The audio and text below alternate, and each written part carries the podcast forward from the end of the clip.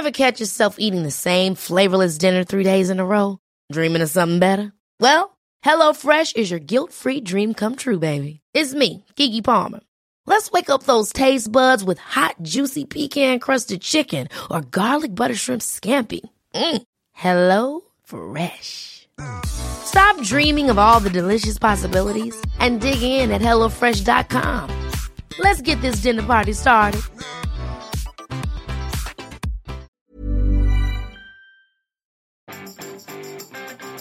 Votre téléphone va afficher 50 notifications aujourd'hui. Bonjour, bonjour, bonjour, bonjour, c'est Bertrand, votre coach web. Bienvenue dans ce nouvel épisode du podcast, épisode 280. Allez, aujourd'hui je vous parle pas de notifications, mais je voudrais vous proposer un épisode un peu plus pédagogique hein, que d'habitude sur un phénomène technique et marketing qui existe sur Internet depuis quelques années, mais qu'on ne voit pas forcément. Vous connaissez tous les vanity metrics, hein, vous savez les chiffres qui font du bien à votre ego.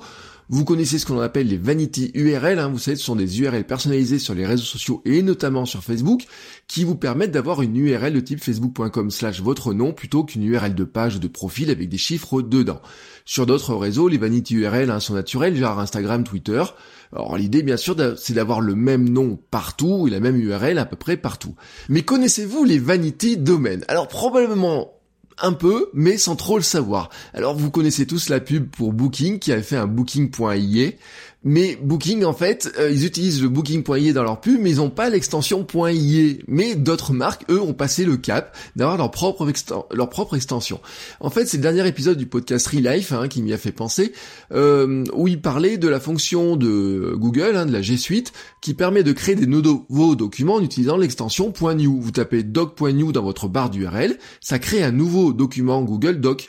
Euh, ça marche avec tous leurs outils, mais en fait, personne d'autre ne pourra le faire car cette extension .new leur appartient tout simplement. En revanche, n'espérez pas, je vous le dis, faire euh, ouvrir ou sauvegarder un document en tapant euh, doc.open ou doc.save dans votre barre d'URL, car le .open appartient à American Express et le .save à Amazon. Et c'est là où on touche justement les vanity domaines. Alors ce ne sont pas, ce n'est pas seulement réservé à des marques tech ou aux startups.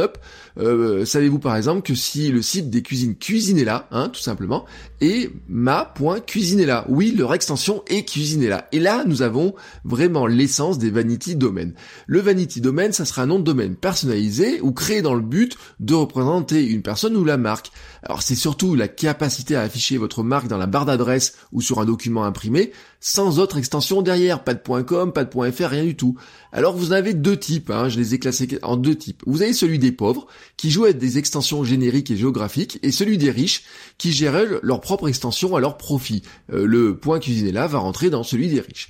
Euh, d'abord un petit rappel sur qu'est-ce que c'est le comment fonctionnent les noms de domaine.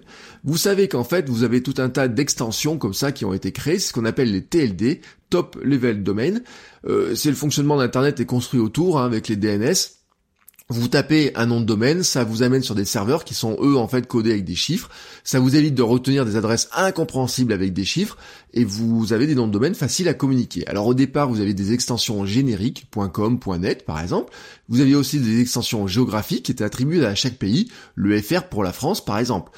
Ainsi, chaque pays a le sien, même si dans certains cas, ils ont été un petit peu détournés, soyons honnêtes. Le .tv n'est pas été fait pour les chaînes de télé mais pour les îles Tuvalu, le point .fm c'est la Micronésie, le point .mi, .me c'est le Monténégro. Hein. Ils à bien d'autres choses mais euh, en fait ce sont bien des extensions de pays. Alors c'est une denrée précieuse, souvent sur le mode du premier arrivé, premier servi, avec souvent des contraintes géographiques euh, selon les pays et avec certaines variations.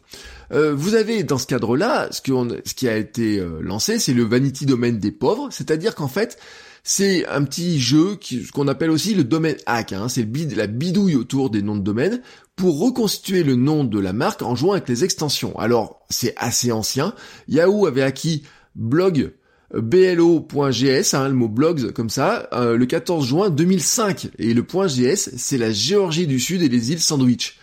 Euh, vous avez aussi, ils avaient déposé le ils avaient créé, vous savez, le, le, signé, le site de signé Delicious, hein, vous, je sais pas si vous en rappelez, euh, en décembre 2005, hein, ils avaient euh, lancé sous une URL, c'était del.isio.us, en jouant à la fois avec le .us, qui est l'extension des États-Unis, mais les Américains, eux, ils se sentent universels, ils déposent le point .com en majorité.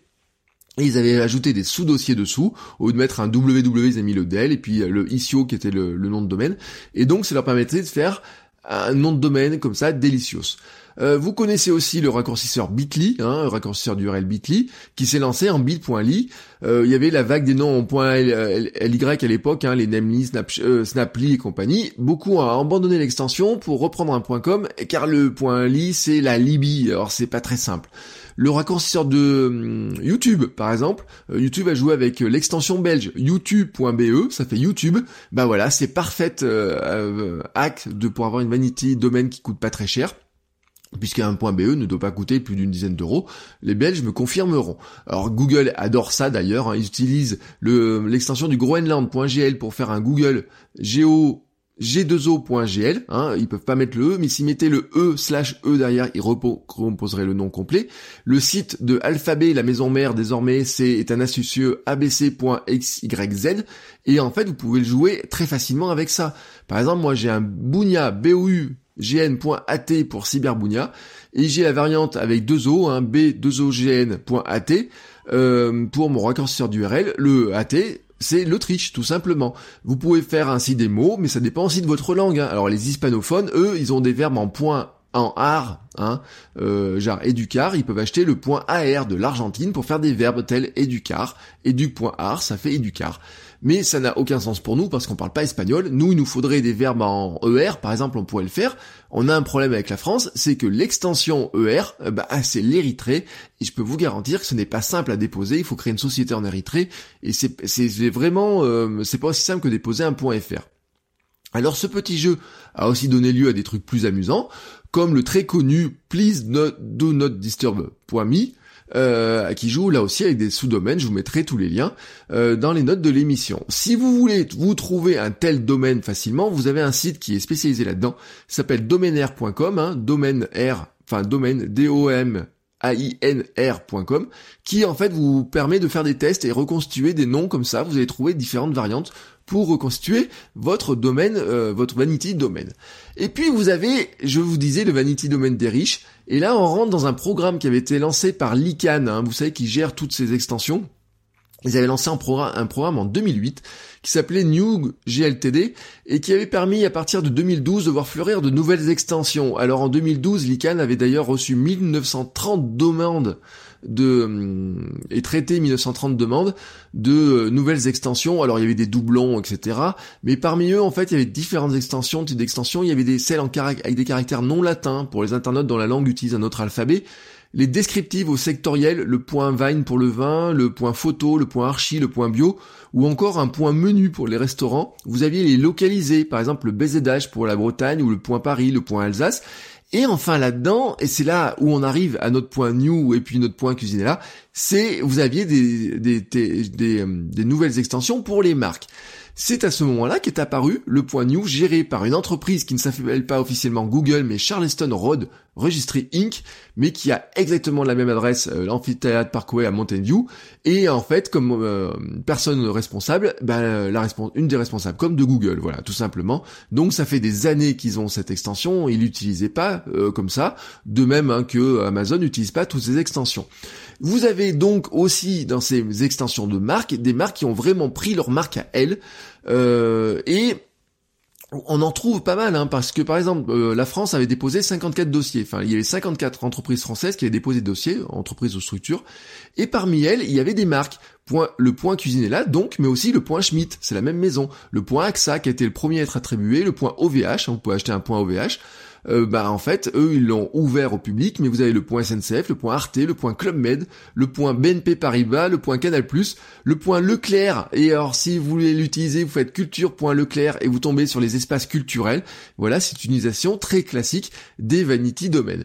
Au niveau mondial, on pourrait citer aussi des points Gap, point Netflix, point Nike, point AOL, point Amazon, .audi ou .sony. Vous avez aussi le point Apple qui a été utilisé pas très, il y a pas hum, très longtemps pour faire un mini site disponible sur iPhone qui s'appelle experience.apple et sachez que Ferrero n'a pas le point Nutella, enfin je l'ai pas trouvé mais vous avez le point Rocher. Euh, pour l'anecdote, euh, Amazon avait demandé 76 extensions et notamment ils ont le point Drive, hein, ce qui est très embêtant je pense pour les supermarchés français et Google en avait déposé 100. Alors ça veut pas dire qu'ils ont tout eu. Par exemple, il y a 9 sociétés qui demandaient le point blog et c'est automatique l'éditeur de WordPress qui a raflé la mise et qui gère hein, ce fameux point blog. Alors vous allez me dire mais quel est l'intérêt de tout ça? Et bien entendu, l'intérêt, c'est que pour les marques, bon bien sûr, ça, on, peut se la péter un petit peu. Hein. Quand on a le point euh, Apple ou le point Rocher, enfin limite le point Rocher peut-être pas, mais euh, c'est relativement, euh, ça tape. Hein. vous voyez, vous le voyez comme ça. Non non, c'est pas point .com. Non non, nous on a un point Leclerc, on a notre propre extension. Nous sommes le seul site à pouvoir avoir un point Leclerc ou un point Cuisine là. Euh, donc ça tape un petit peu, et compte tenu du coût d'une telle extension, seules les grosses marques peuvent se le permettre. Et oui, ça a un coût. Les frais initiaux de candidature à l'époque étaient de 185 000 dollars, et vous avez des frais tous les ans pour renouveler tout ça. Alors si vous tombez sur un site en point Sony, vous êtes certain que ça leur appartient. On pourrait imaginer un France.Sony pour le site français de Sony. Euh, tout le monde peut déposer un j'aime Sony ou j'aime pas Sony.fr Hein, voilà, tout simplement. Mais le j'aime Sony, le j'aime.sony, il n'y a que Sony qui peut le déposer parce que finalement ils se l'achètent à eux-mêmes, ce qui est vraiment plutôt classe, je trouve. Alors faut-il euh, miser sur un vanity domain? Alors bien sûr que les points marques, ben, sauf si vous êtes euh, si vous êtes dans une grande société, ça sera très compliqué de le faire. Et euh, vraiment, c'est des processus qui sont très compliqués. Et puis vous avez le coût. Par contre, jouer avec les hacks est tout à fait possible. Hein. Je vous ai expliqué mon cas, c'est tout à fait possible. J'en avais d'autres euh, que j'ai relâchés depuis un certain temps et même euh, qui pourrait être utilisable. Euh, mais c'est souvent facile de le faire quand on se lance, quand on cherche une marque, quand on n'a pas les domaines, on voit que le .com, le .fr sont pris, et bon on peut tout simplement jouer avec ces petits, euh, ces petits hacks pour recréer finalement une marque, un nom de domaine à sa marque, avec un coût qui est très faible, mais finalement ça fait un outil marketing qui est finalement intéressant pour un coût assez faible. Voilà, c'était euh, un petit euh, un petit point, un petit focus, hein, comme ça sur ces noms de domaine, sur ces noms de domaine qui des fois peuvent vous surprendre quand vous les croisez. Bah maintenant vous avez une, idée de comment ça fonctionne. Et je vous avoue que hier je n'avais aucune idée que Cuisinella avait pris le point Cuisinella. J'avais vu passer hein, euh, certains autres comme le point Leclerc. Euh, et le point Apple, mais voilà, vous savez tout, vous voyez comme quoi, ben c'est pas réservé, hein, ces noms de domaine que grosses entreprises tech, mais c'est réservé finalement bah, à des entreprises euh, qui ont finalement réfléchi à une manière un petit peu différente de sécuriser leur marque. Sur ce, je vous souhaite à tous une très très belle journée et on se retrouve demain pour un nouvel épisode. Ciao ciao les créateurs